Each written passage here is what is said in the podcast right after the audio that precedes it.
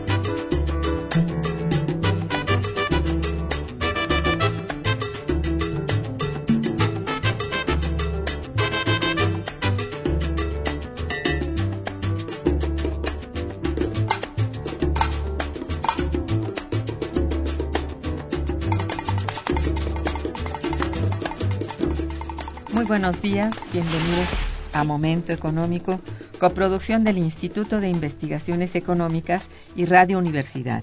Les saluda Irma Manrique, investigadora del Instituto de Investigaciones Económicas, hoy jueves 28 de, de noviembre de 2013. Perdón.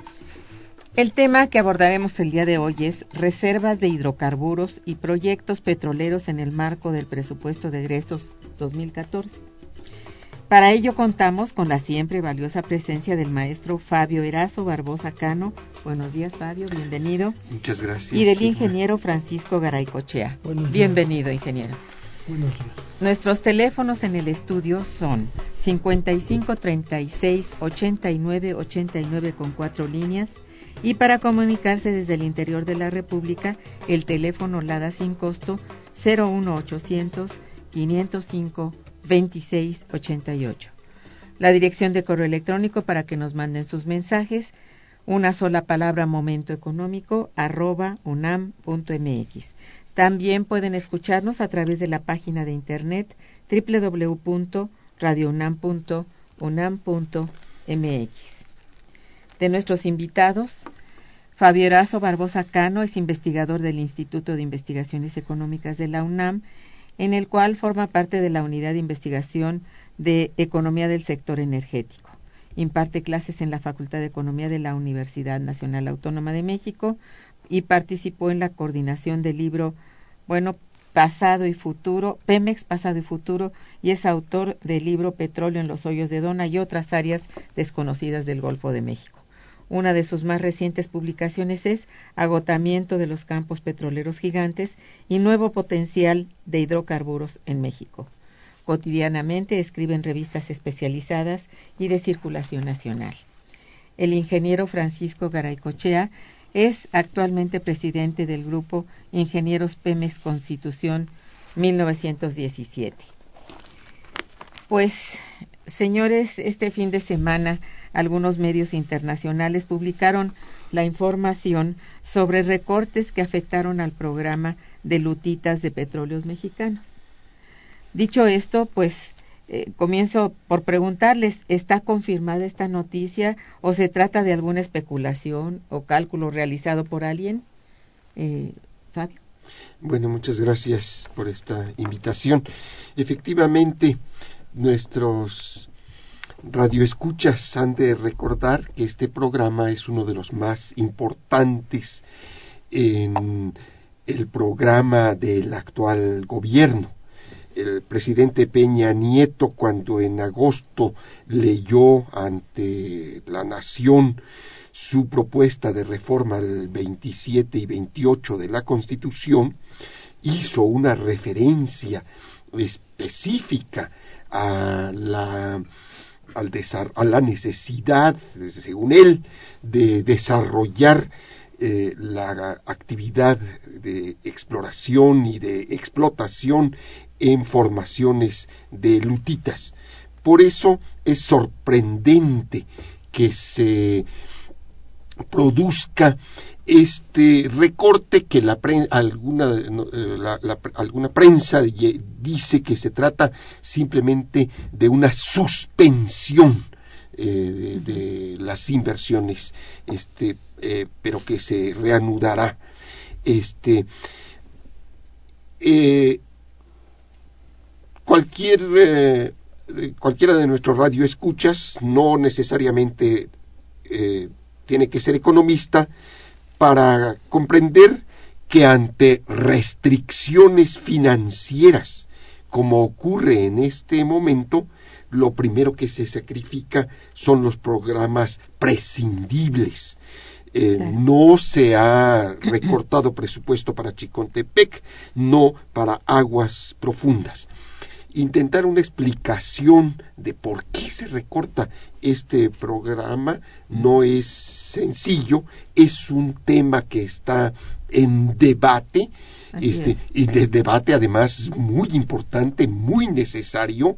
Este, eh, yo pienso, la explicación eh, que, que tengo es que este programa de Lutitas tiene muchas dudas sobre su sustentabilidad.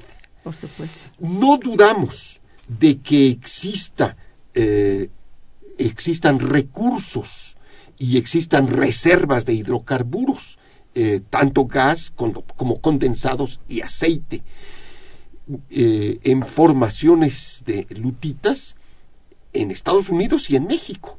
E incluso tenemos una cuenca compartida, en donde en municipios del estado de Coahuila, como en Hidalgo, Progreso, Nava, etcétera, se han descubierto estos hidrocarburos y también en condados de Texas, como, eh, este, como Maverick, eh, como Carnes, como condado González, etcétera, del estado de Texas. De lo que se duda es si esta producción es sustentable, eh, entre muchos otros factores, por las altísimas tasas de declinación que sus pozos presentan, que esta, explotación presenta. Se da el caso de que en un año el pozo puede perder el 80% de su producción original, de su producción inicial, y eso significa también eh, que ha caído el 80% del flujo de efectivo, porque la, curva de producción, eh, cuando multiplicamos por los precios, son ingresos. Entonces, este, estamos ante un fenómeno muy importante que ha llevado a que en los Estados Unidos muchísimas empresas, incluso las grandes, las mayors, como se les eh, dice usando este, este pochismo, este, las, más importantes como Exxon, como la francesa Total, etcétera, se hayan retirado. Este, eh, esto es lo que me lleva a pensar que mm, se encuentra en el fondo de, eh, de, la determinación. Este, desde luego creo que más adelante, cuando eh, de, algún, de alguna manera las reformas van a culminar con una, una apertura, una mayor apertura al capital extranjero, tendremos este, una reanudación de importante de este tipo de actividad en formaciones de lutitas. Eso es. Eh, ingeniero. Sí, gracias. E, efectivamente, la declinación de la producción de los pozos en el primer año es eh, de ese orden del 70-80%. Sin embargo, debemos de tomar en cuenta que algunos pozos Sí. empiezan produciendo 800 barriles de condensado y cerca de 20 millones de pies cúbicos de gas. Muy fuerte. Sí, eh, si finalmente no se pagan, la producción no cubre las inversiones, pues lo que va a suceder es que tendrá que aumentar el precio del gas, que está realmente muy abatido actualmente del orden del 360 dólares por millar de pies cúbicos, Ajá. lo que hace comparativamente poco o nulamente rentables las inversiones en explotación de yacimientos o campos que producen en aguas profundas gas y condensado. Entonces el efecto final será que eh, el precio del gas tendrá que ir aumentando para llegar a ser rentable la, La explotación. la explotación Ujú. de los pozos. Pero realmente la rentabilidad de la explotación de los pozos es lo más importante. No es cierto. Lo que se deriva como rentabilidad social o efecto colateral o efecto multiplicador por las inversiones consiste en que se tiene en Estados Unidos una gran generación de empleos personal que ha sido dedicada a atender todas las actividades para extraer petróleo y gas en las formaciones de lutitas. Y tienen operando a su máxima capacidad, saturadas totalmente, las fábricas de tuberías, que son de, cuatro tipos fundamentales de tuberías. Tuberías para perforar los pozos, tuberías para recubrirlos, tuberías para ponerlos a producir, tuberías en la superficie para descargarlos, tanques de almacenamiento, compresoras, hoteles, moteles, restaurantes, Exacto. en fin, separadores, compresoras, es un mundo de equipo que se está fabricando y que sumada a la rentabilidad específica que pudiéramos aceptar Es baja. que es baja o insustentable o que no se paga, la suma de la rentabilidad específica, esta discutida, controvertida, más la rentabilidad consistente en todo ese valor agregado, Cierto. generación de empleos, pago de impuestos, hace que finalmente todo el proyecto, la suma de las dos, de las dos rentabilidades, sea, Sea alta. muy alta, Sí, claro. totalmente Sí. favorable Sí, y sí, justificada. Ajá. Es, es muy, muy importante tomar en consideración esto. Es verdad, todos esos insumos necesarios y la gente que trabaja en ellos, más lo que, como dice usted, es valor agregado para poder realizar el trabajo de, de extracción, de explotación, pues hace rentable finalmente el proyecto. Claro, para el erario público Ajá. es casi imprescindible que sigan y lo están haciendo y con éxito. La producción de petróleo proveniente de las formaciones de lutitas ha aumentado más de 2 millones de barriles en Estados Unidos por día. Exacto. Bien. También creo que es importante considerar que este tipo de explotación nos indica que ha sido una mentira que se ha divulgado por todos los medios de que el petróleo fácil y barato se agotó. Ustedes pueden ver en la prensa que nos dicen una y otra vez cuál es la intención de esta falacia, de esta mentira? Pues la intención es justificar las inversiones en aguas profundas, donde efectivamente el petróleo no es fácil, ni es barato, y es de alto riesgo. Sí, sí.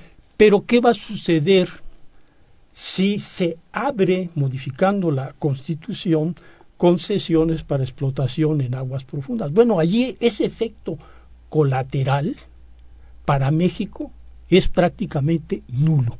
No tenemos que aportar en cuanto a fabricación de equipo que se utiliza en aguas profundas. Todo viene con la inversión Prácticamente todo sería importado. Mientras que en shale gas y en Chicontepec, donde se aplica la revolución tecnológica consistente en la perforación horizontal con múltiples fracturas, todos los productos, los insumos, equipos, herramientas, se pueden fabricar prácticamente todos en México para generar un gran efecto, una gran repercusión colateral. Claro. Y esto, bueno, vamos a ver si así es visto, si así es contemplado. Sería factible y, y sería bueno, pero vamos a ver cuál es la decisión. Vamos a hacer un breve puente musical y regresamos. Está escuchando Momento Económico.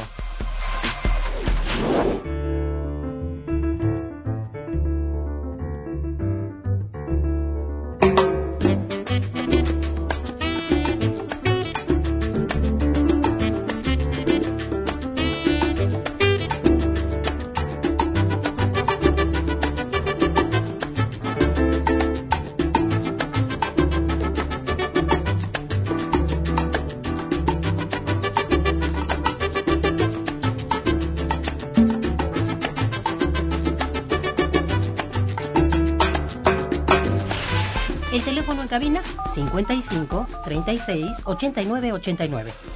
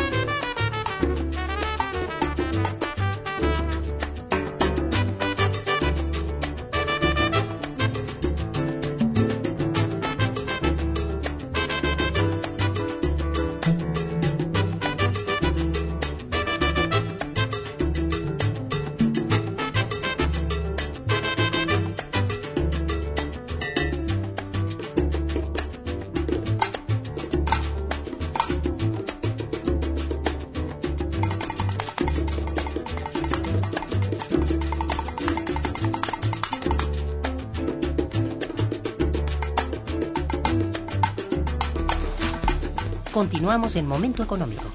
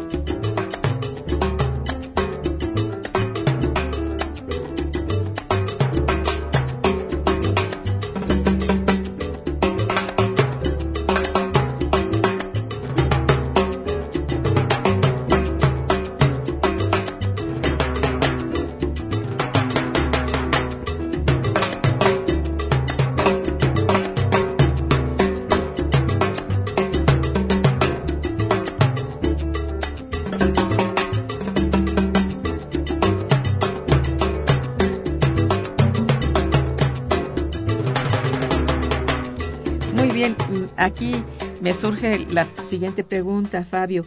Este, con la que me parece que existe una contradicción entre la, la iniciativa del presidente Peña Nieto de la necesidad de las reformas de los artículos constitucionales y finalmente retirar recursos de los programas de presupuesto para Pemex. ¿Tú qué opinas? Coincido 100% contigo. Evidentemente hay una contradicción que mm, está, estamos intentando desentrañar qué es lo que está ocurriendo aquí. Eh, eh, con las proyecciones de Pemex, con los problemas del país. Eh, México está viviendo una crisis de gas natural, Sí, de sí. gas. México eh, tradicionalmente ha sido un país aceitero. Sus campos no, han sido, no, no se han manifestado ricos en, en gas. Eh, tradicionalmente también hemos quemado el gas el- el- el- en la industria petrolera se perforaba Sí. y cuando se descubría gas decían no fallamos pues ¿qué, qué, qué vamos a hacer con este producto que para empezar no tiene mercado Luego requiere, el, ga- el- el gas requiere un tratamiento especial, Claro. hay que separarlo, tiene componentes como el, ácido sulfúrico terriblemente dañino que puede corroer las tuberías, eh, eh, es, es, es venenoso, es Ajá. tóxico, etcétera, etcétera. Entonces requiere un proceso de transporte, en fin. Y cuando en los años eh, 90, ya muy tardíamente, se implantó el primer programa estratégico de gas, hubo resultados, pero no los esperados. Y nunca hemos logrado alcanzar la autosuficiencia eh, en, en- en gas Así es. nadie mejor que el consumidor que todos los días tiene que salir a la calle a esperar el camión de gas licuado de petróleo, que es una combinación de metano y otros, este, y otros gases, este, para calentar su, el agua con la que se va a bañar o, la, o para poner a funcionar la estufa y cocinar, o tiene que estar llamando por teléfono, sabe que hay una crisis de gas porque todos los días se está incrementando el valor de, eh, eh, ahí se vende por litros Sí. o por, o por Kilo. por kilo, es en, en tanques de 20, de 20, 30, 50 o tanques estacionarios. Todos los días se está elevando y se va a elevar más porque eh, estamos importando casi la mitad del gas natural que se consume en este país. Y en este sexenio, como están las cosas, vamos a alcanzar a la misma situación que en petróleo. Estamos importando la mitad de las gasolinas que se consumen y ahora vamos a importar eh, más de la mitad del gas natural que se consume. De, de tal manera que no necesitamos explicar mucho lo del problema de- del gas. ¿De dónde estamos importando? La mayor parte del gas natural que estamos importando eh, se está eh, se produce en Canadá y en los Estados Unidos y entra por gasoductos a nuestro país. Sí. Pero también una parte creciente del gas que está usando el mexicano se está trayendo de Perú y entra eh, por el Pacífico en la- a través de las regasificadoras que existen allí, en, en- en Ma- en el puerto de Manzanillo, más al norte, etcétera, etcétera. También este gas importado está entrando por el Golfo de México del Atlántico, eh, viene de Trinidad y Tobago, viene de África y sorprendentemente incluso estamos comprando gas de Noruega. Eh, es carísimo en Noruega. de Noruega. ¿A, a qué precios? Pues desde luego el, el precio de referencia no es el precio de referencia Qué de, barbaridad. de, de- de- de Luisiana, eh, ¿cómo se llama? El Henry Hub. el Henry Hub. No, no es ese precio, sino es un precio arriba. El, el- el ingeniero Garicochea nos acaba de mencionar un precio de aproximadamente, de alrededor de 4 dólares el pie el, el- el millar de pie cúbico. Bueno, e- en Europa es un precio arriba de 15 dólares. De tal manera que a mí me parece que, como tú señalaste, Sirma, es un contrasentido. Así es. Es, es un contrasentido. Los recursos naturales tienen que eh, servir para, eh, Pues sí. eh, este, desde luego, eh, eh, para, en primer lugar, para las industrias mexicanas. En este momento, en muchas industrias consumidoras de gas natural, se están eh, produciendo lo que llaman alertas críticas, que significa incluso suspensión de actividades este, y afectaciones a la fuerza de trabajo. En otros lugares, cuando uno examina la matriz energética, ante los elevados precios y la, del, del, del gas natural, estamos regresando a la leña se está produciendo en ingenios, por ejemplo, un proceso de quema del bagazo de caña este, para los procesos de industrialización, etcétera. Es un eh, de, de, tal manera que coincido contigo, hay aquí una política errónea Extraña, sí, que sí. es necesario corregirse. Definitivamente sí. Eh, eh, sí, dígame. Sí, ingeniero. bueno. Sí, Yo agregaría sí, que estas alertas críticas, o sea, la escasez de gas, sí. obedece en gran medida al hecho de que Pemex es un gran consumidor de gas y utiliza mucho gas para generar nitrógeno, Sí. inyectarlo a los yacimientos y luego más gas porque al producir petróleo con el gas asociado, este gas asociado viene contaminado con nitrógeno.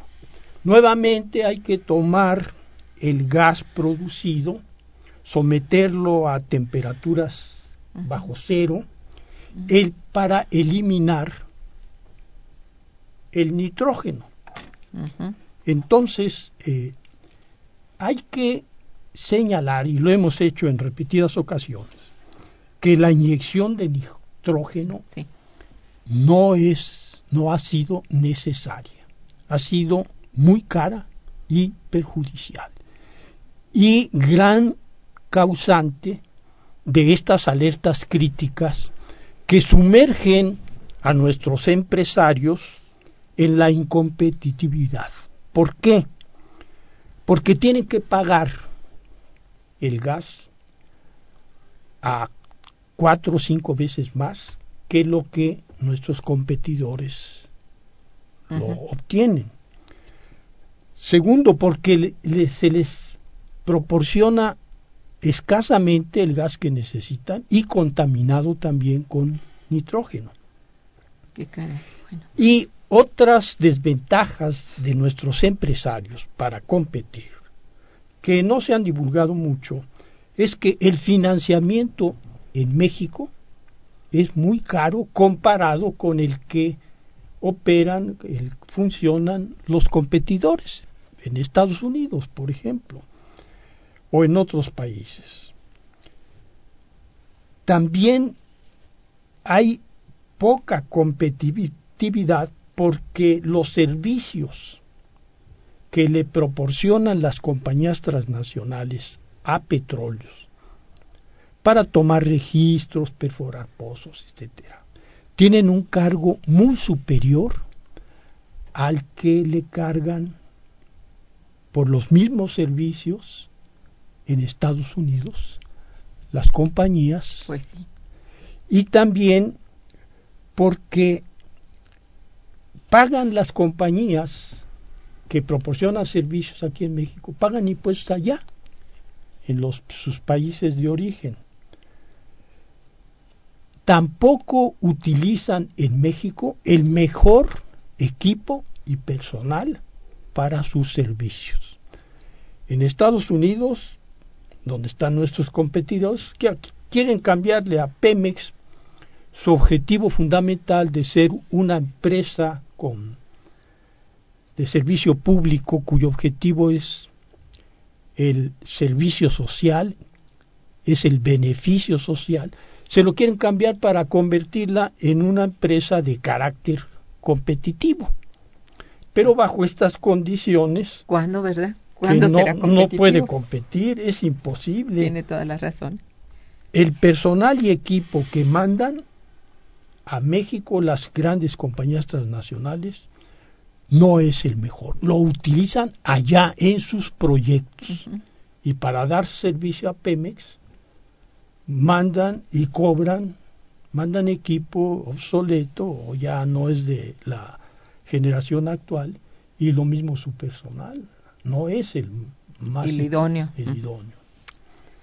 Bueno, pues Ahora, así. con relación al asunto este de la reforma constitucional, bueno, pues este debemos de insistir como propietarios del petróleo en la consulta ciudadana, que nos pregunten a nosotros los propietarios si estamos o no de acuerdo. Y también pues que se lleve a cabo el referéndum. Sí, claro. Estoy totalmente de acuerdo con usted.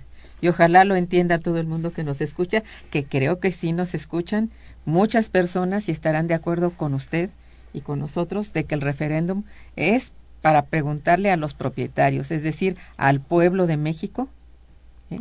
Qué es lo que se debe hacer y no incurrir en todas estas contradicciones que son realmente de lo más nocivo. Cualquiera diría que son adrede. Bueno, ¿eh? hay ya llamadas de nuestros radioescuchas que quiero este, pedir permiso a ustedes para leerlas. Eh, el señor Francisco Escobar los felicita mucho. Dice, ¿sería posible difundir el contenido de este programa no solo por radio en otros horarios, sino también por TV UNAM? Haremos lo necesario para hacerlo.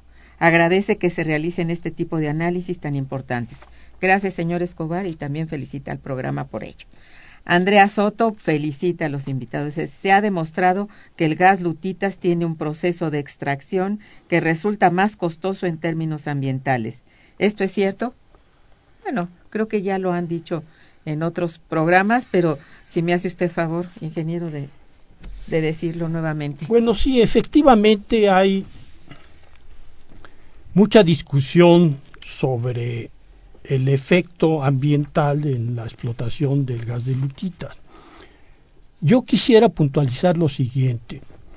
Si existe realmente un efecto negativo en cuanto a la contaminación, creo que en Estados Unidos, donde la población, los ciudadanos, tienen realmente un gran peso específico en cuanto a la toma de decisiones en este sentido, no habrían permitido, se opondrían terminantemente a que avanzara la explotación de lutitas mediante el fracking, El que se supone que se considera que es eh, muy dañina a- al medio ambiente, ¿verdad? Exactamente. Entonces, no creo que en México contemos con una ciudadanía y todos los recursos y medios que puedan frenar el fracking y creo que en Estados Unidos sí hay más peso de la sociedad para evitar el efecto dañino al medio ambiente. Sí. Pero bueno, es un tema que está en discusión. Hubo una presentación de un alto funcionario de las Lumberyard donde presentó un fluido fracturante y dijo, vean, señores, en un vaso tengo aquí un fluido fracturante para utilizarlo en formaciones de lutitas y vean lo siguiente, se lo bebió. Con esto dio a entenderle al público que, bueno, sí existe manera de producir fluidos fracturantes Que no sean que dañinos. no son dañinos a la salud pública. Bueno. pues Pero está en, está en discusión el tema y yo creo que va a seguir durante mucho tiempo. Eso es verdad. Sí, Flav. Yo, yo quisiera agregar eh, este planteamiento. Este es muy muy importante en este debate que hemos estado desarrollando en relación a la iniciativa de reforma del 27 y 28 constitucionales. Me he, participado en algunas reuniones, una de ellas en la Cámara de Diputados con la Comisión de Medio Ambiente sobre el problema del fracking. Y me parece que debería de intensificarse, incluso lo considero uno de los grandes ausentes. He visto documentales y películas sobre eh, la situación en Estados Unidos. Este, especialmente difícil ha sido la, en la cuenca llamada Marcellus en los Estados Unidos, que comprende una parte de Virginia, una parte de- del estado de Nueva York, eh, eh, en fin. En, estos, en estos condados eh, se han presentado problemas de contaminación del agua para beber, del agua para, eh, para los jardines, del agua de los, de los ríos. Se han presentado problemas graves de hemorragias nasales.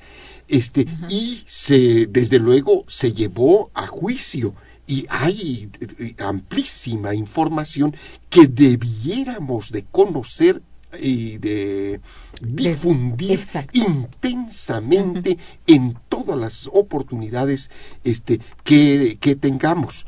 Pero las grandes empresas eh, llegaron a acuerdos legales con los afectados, los, les compraron sus casas y eh, ya no ciudadanos norteamericanos comunes y corrientes, sino eh, ciudadanos de un alto nivel educativo y de un alto nivel de ingresos, este, llegaron a acuerdos que, al firmarse en las cortes eh, estadounidenses implicaban que ellos suspendían toda difusión de los daños y de a qué tipo de eh, Ah. solución este, se había llegado. Otra objeción que se hace en torno a las lutitas este, y al fracking son los altísimos consumos de agua, que llega a millones de a millones, millones de litros este, en cada fractura este, que se realiza en los pozos Dios. en, en situaciones en donde en el norte del país eh, estamos viviendo un problema de desastre po- causado por la ausencia este, de, de- de- de- de lluvias. Hay otras, eh, otras objeciones este, eh, contra el- las lutitas y el fracking. Este, eh, el hecho de que la declinación de los pozos sea tan acentuada como aquí tanto el ingeniero Garaycochea como yo hemos señalado, que llega al 70-80% en un solo año, determina que para mantener la producción haya que realizar una perforación constante. En el momento que la perforación se, se detiene, se suspende, en ese momento la, la producción y los ingresos dejarían de, de percibirse. Por Esto supuesto. crea una, un círculo, este, una cadena que algunos sostienen, en algún momento puede romperse, puede, tra- puede eh, haber un problema financiero allí y eh, este, colapsarse. Mi punto de vista, apoyado en algún eh, en las conversaciones, en discusiones con algunos geólogos, con algunos expertos sobre el problema, es el siguiente. El problema se de- debe de plantear en esta forma.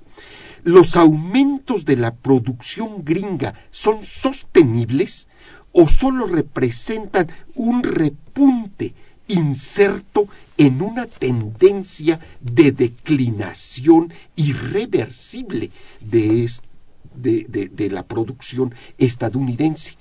Si la producción estadounidense logra mantenerse, que ya lleva algunos años, desde 2005 está creciendo esa producción, el ingeniero Garicachea nos ha señalado cómo ha in- se ha incrementado de los 5 millones, la producción gringa, de los 5 millones de barriles al día, que era su producción en 2008, para 2014 estamos esperando, vamos a ver cómo resultan los promedios, pero más o menos coincidimos en unos 7.5 millones de barriles, es decir, en 2.5 millones de barriles al día. Eh, sumando todas las posibilidades de producción gringa, sumando la producción en aguas profundas, que como dijo el ingeniero Garicochea, se está, estabilizada, sumando la producción en otras formaciones que se llaman apretadas, que quiere decir de muy escasa permeabilidad, muy similares a las de Chicontepec, etcétera, etcétera. Eh, si la producción gringa se sostiene, entonces me parece que es inevitable que también se produzca, se extienda esta explotación en México. En suma, la hipótesis es que mientras la extracción en lutitas sea negocio, sea rentable, sea, sea negocio, eh, produzca utilidades, ni los problemas de salud, ni los problemas del agua van a detenerlas. El capital va a avasallar todo tipo de oposición. definitivamente, así, así lo parece. Pues sí. Este, el señor Agustín Mondragón felicita ampliamente al programa. Dice, los exponentes tienen toda la razón. A México no le convendría aumentar su explotación de hidrocarburos para venderlos en bruto, sino tener refinadoras en México, no en Texas, para crear fuentes de trabajo, ya que nuestra industria descansa en un 70% o más en hidrocarburos y gas. La publicidad que se está dando es porque los vende patrias priistas y panistas están tratando de colgarse la medalla como los más feroces entreguistas y explotadores. Bueno, esta es la cosa, es la reflexión de nuestro amigo Mondragón. Vamos a hacer un breve puente musical y re- regresaremos. Está escuchando Momento Económico por Radio UNAM.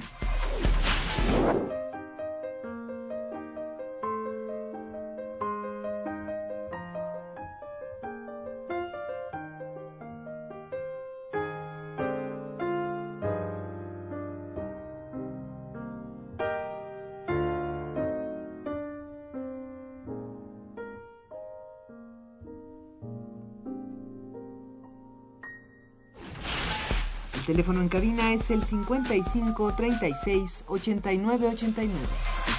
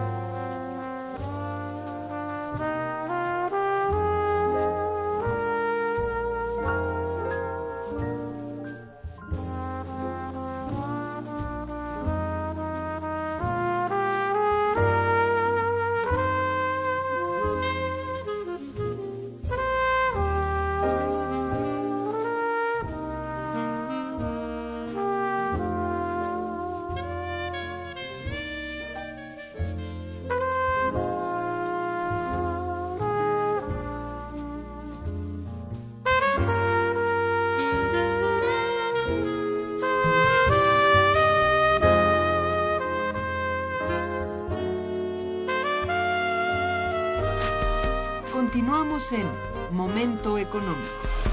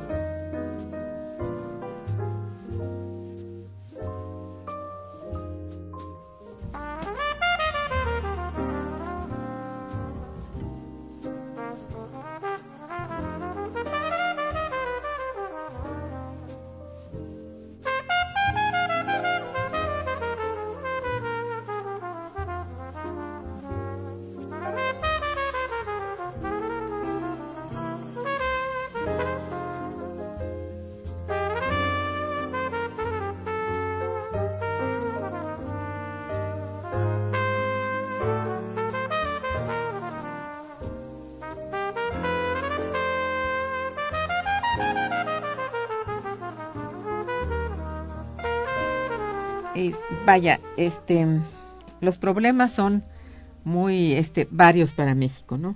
En principio, bueno, ah, una pregunta que puede ser importante para todo el mundo es si los precios al consumidor continuarán, bueno, sobre todo de gas y gasolinas, ¿no? Continuarán, continuarán con aumentos constantes de manera indefinida, porque parece un problema sin solución. ¿Qué opinan ustedes? Así como viene planteado, digamos, en el presupuesto y, y todos los documentos oficiales, son de que habrá incrementos continuos. Sí, el, el, incremento a las gasolinas ya está acordado, va a continuar. Ajá. Eso ha sido aceptado en, por los eh, legisladores. Sí. El, nos dicen que el precio de la electricidad va a bajar, pero no nos dicen a partir de cuándo y en cuánto.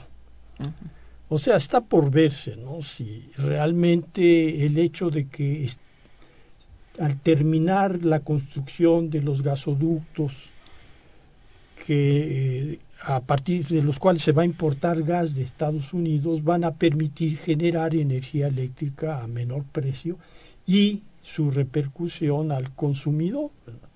Todo eso está por verse, no se ha precisado y eso sería muy importante que nos dijeran cuándo y en cuánto se va a reducir para los consumidores Sí. el precio de la electricidad. ¿Y del gas? Sí, y del gas. Eh, eh, pues sí parece que no no está a la vista una solución, sino más bien que va a continuar porque esto es de alguna manera lo que sostiene la rentabilidad, ¿verdad? Pues, no sé. Sí. Ujú. Y- y la propaganda, la propaganda eh, abrumadora de, en los medios que sin duda se están alineando a las eh, directivas oficiales, a las consignas oficiales, afirma que tendremos precios eh, más bajos de mm, los combustibles en nuestro país. Me parece que es una falacia verdaderamente atroz eh, y que lo que aquí hemos estado examinando desde hace muchos este, programas es que hemos entrado a una etapa en donde los años de derroche, de consumo dispendioso, eh, deben de cesar, incluso en los propios Estados Unidos. Sí. Autores que aquí el ingeniero Galicia ha mencionado, ha citado y ha recomendado, como Arthur Berman, es un experto norteamericano en, en gas natural, en formaciones de lutitas, etcétera, etcétera. Y, este, él ha señalado, es necesario que el conjunto de sociedades vayan, de las- que la sociedad mundial vaya preparándose hacia una etapa de altos precios y de restricciones. Este, eh, en el caso mexicano, todos nuestros pronósticos, todas nuestras curvas señalan que la producción aceitera y la producción eh, de gas seguirán cayendo. No hay un proyecto a la vista que permita establecer eh, elevaciones de la oferta nacional. Eh, Chicontepec, desde luego que se haya allí un potencial importante y su producción crecerá, pero no en, las, en los volúmenes esperados. Aguas Profundas se ha convertido, en este momento lo tenemos bastante conocido, hay descubrimientos, pero no van a estar en producción, eh, sino hasta la década eh, de 2020-2030, porque Petróleos Mexicanos ha topado con dificultades geológicas insuperables que ni siquiera hoy le permiten de, eh, probar las formaciones en donde ha encontrado hidrocarburos. Eh, petróleos mexicanos podríamos decir que está eh, faltando a sus compromisos de transparencia cuando eh, ha eh, formulado evaluaciones del potencial y de los recursos de reservas 2P, 3P en aguas profundas, cuando ni siquiera ha podido realizar pruebas de producción eh, en, en, en, esos yacimientos. Ha obtenido eh, unos frasquitos con aceite y eso es lo que el señor Calderón mostraba, unas pequeñas botellitas con un medio litro de aceite encontrado cuando los pozos similares, los análogos del lado norteamericano, han tardado meses, meses en, real, en poder realizar las pruebas de producción. Y finalmente, en las formaciones de esquistos, lutitas o shale gas, las evaluaciones de las reservas son muy, muy, muy tentativas, muy provisionales, porque no se puede evaluar de la misma manera como se evalúa, como se evaluaba en las formaciones convencionales, simplemente midiendo el espesor de los estratos y la extensión de, de las formaciones productoras.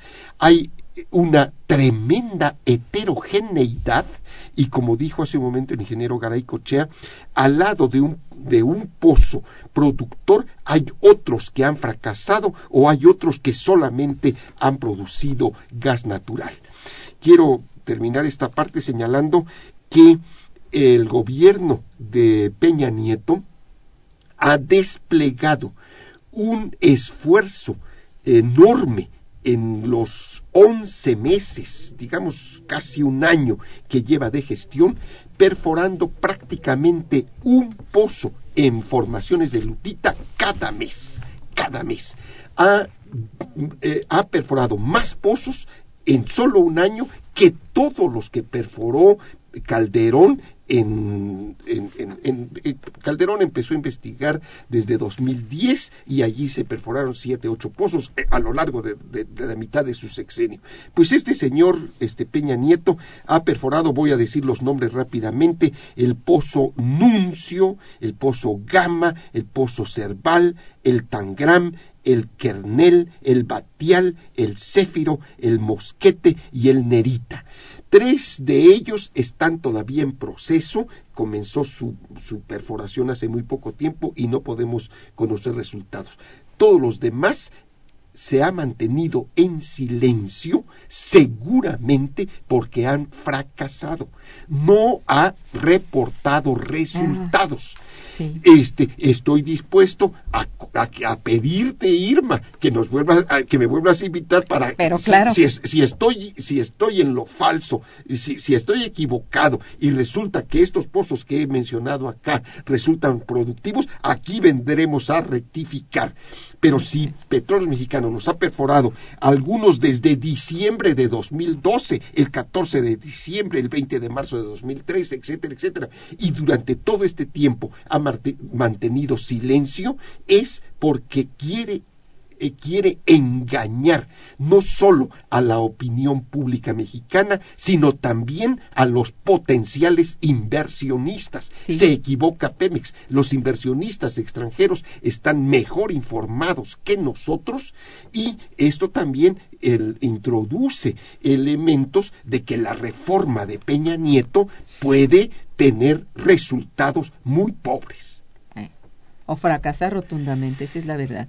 Bien, este, sabemos que, que diversos países avanzan en la reconversión al gas natural. ¿Puede quedar México fuera de este proceso? Bueno, yo creo que no, que efectivamente el uso del gas para generar energía eléctrica, para mover, mover el transporte, es una energía mucho más limpia que la que se está utilizando actualmente. También pues hay que considerar el esfuerzo de las compañías fabricantes de camiones, autos, de incrementar la eficiencia de los motores, consumir menos gasolinas, dar más kilómetros por litro y todo esto pues debe de ser parte de lo que dentro de la del Programa Nacional de Energía debe de tomarse muy en cuenta. Yo quiero comentar que Pemex tuvo una reunión con los inversionistas a principios de este mes y presenta que para Chicontepec a fines de 2018 estará produciendo 220 mil barriles por día. La producción actual es del orden de 60 mil barriles, o sea, considera que habrá un incremento de la producción de 160 mil barriles por día para Chicontepec. En Chicontepec la tecnología de que es la misma que se utiliza en formaciones de lutitas de perforación horizontal y fracturamientos múltiples tiene la ventaja de que ahí donde se perfore un pozo se va a encontrar petróleo y gas. Y que los equipos, dispositivos, herramientas pueden ser fabricados en el país en un 80-90%, a diferencia de lo que sucede en aguas profundas, donde prácticamente todo va a ser importado. Y donde Pemes, abriendo la constitución a contratos, ya sea de producción compartida, contratos en donde las compañías puedan incorporar las reservas a sus inventarios, que serían los contratos de riesgo, pues ahí prácticamente no tenemos nada que aportar en cuanto a producción nacional, lo que hace que la explotación en aguas profundas tenga una rentabilidad muy baja o negativa, como ha estado sucediendo en la explotación en los campos que solo producen gas y condensado, como son la Cach y la Ancahuasa, que por otra parte demuestran que Pemes posee toda la tecnología Cierto. para explotación en Bien. aguas profundas. Eso es muy importante de considerar, Claro. claro. Bueno, a ver, este, aquí doña Hilda de San Román los felicita también y, al programa. Dice, ¿qué interés tiene Pemex? Pregunta, ¿qué interés tiene Pemex en el proyecto Vaca Muerta de Argentina? Porque estuvo el director de Pemex interviniendo en los acuerdos para determinar la cantidad de dinero que se le pagará a Repsol por la expropiación que Argentina le hizo a esta el año pasado. ¿Saben algo sobre esto? Eh, Sí, este, Vaca Muerta es un enorme, eh, tal vez el más importante campo argentino. En ese campo hay algunas áreas eh, donde se está explotando lutitas. Eh, Argentina es de todos los países de América Latina el más avanzado en este tipo de explotación. Eh, nosotros eh, acabamos de decir, ah, hemos perforado 18 pozos en lutitas, los argentinos han perforado casi 100, Ujú. este, casi 100 pozos. Y en este momento ya están diciendo que van a alcanzar la autosuficiencia energética que van a este, le- los argentinos Sí. este de- el interés de Pe- Pe- Pemex es eh, parte de es accionista Sí. en Repsol eso es lo que explica esta relación que le Así intriga es, sí. a, la, eh, a la señorita San Román a la que saludamos Sí. con mucho afecto Muchas gracias. El licenciado Avilés dice, eh, felicidades, dice, debiéramos firmar todos el documento propuesto por el ingeniero Cárdenas para revertir todo este plan de despojo que se está maquinando. Bueno, pues yo este, pues, sí. por favor, ¿no? Claro, Dígale a Yo- todos yo, sus yo amigos. ¿no? pienso que en Sí. este ante la el riesgo que está corriendo este país eh, en relación a sus hidrocarburos es necesario realizar ingentes esfuerzos unitarios y este desde luego eh, intentar que todo mundo eh, se mantenga Claro. unido, luche unido, firme todos los documentos, nada de estar haciendo esfuerzos aislados, dispersar energías, etcétera, etcétera. Sí, Pues la, sí. la recolección de firmas llega ya a 1.200.000, se requieren 1.600.000. Adelante. Pero sigue adelante la sí. recolección de firmas y adicionalmente está la movilización social, ¿eh? sí, como un recurso que puede tener un gran efecto para frenar la entrega de nuestro patrimonio energético a las compañías transnacionales a través de la modificación de la de los Constitución. artículos, Claro. Muchas gracias. Este Esperanza de León dice cuando encerraron al líder petrolero hace tiempo por realizar un gasoducto, ¿dónde se encontraba este y qué ha pasado con él? No, no a, a don, eh, este, al señor Hernández Galicia de ninguna manera lo encerraron por el gasoducto. El gasoducto, el enorme gasoducto de más de un metro de diámetro que cruza toda la República Mexicana, toda la costa del Golfo, desde Chiapas hasta Tamaulipas, eh, se construyó en el periodo del ingeniero Jorge Díaz Serrano y el señor Hernández Galicia pues fue encarcelado hasta el sexenio del presidente Salinas. Y por otras cuestiones, ¿eh? ¿verdad? Sí, no claro. fue necesariamente esto. Sí, pero el, el ejemplo de la construcción del gasoducto de 48 pulgadas nos recuerda que en esa época se confió también en que eh, las compañías transnacionales eh, le hicieron creer al ingeniero Díaz Serrano de que teníamos un gran potencial de gas. Y no era cierto podemos caer en el mismo error si eh, damos crédito a las grandes reservas de gas que nos han hecho creer que tenemos ahora en formaciones de lutitas. y tenemos que eso, claro. reconocer que Petróleos Sí. ha procedido con cautela, Ajá. no dando crédito a estas enormes cifras y procediendo a hacer una evaluación verdadera del potencial que tenemos mediante la perforación de estos pozos cuyos resultados pues nos permitirán precisar realmente cuál es el verdadero potencial de nuestro es. país en las formaciones de lutitas. Exactamente. Guillermo Castillo felicita al programa e invitados. Dice, ojalá nos tomen en cuenta a través de las consultas y encuestas ciudadanas en la problemática actual del sector energético. Y aquí el ingeniero nos ha dicho que hay que participar, participar. Y bueno, pues eh, llega al fin nuestro programa, se nos acaba el tiempo. Eh, nada más pide Claudia Servín eh, un correo electrónico de ambos para consultarlos.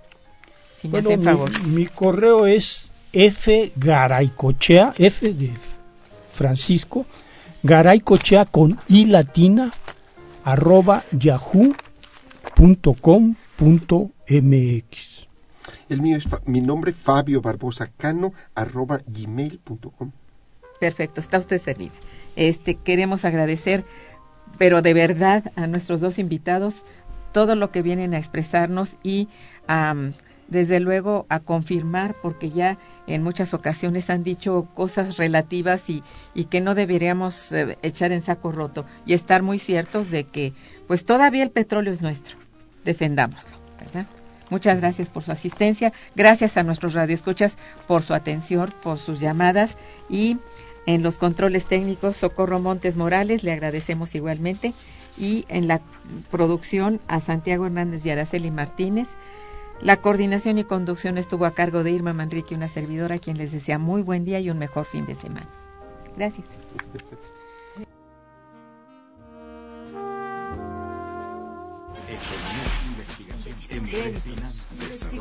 Momento económico. Radio UNAM y el Instituto de Investigaciones Económicas presentó Momento económico.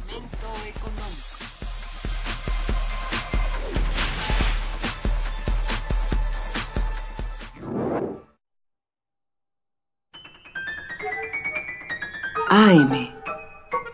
Armonía.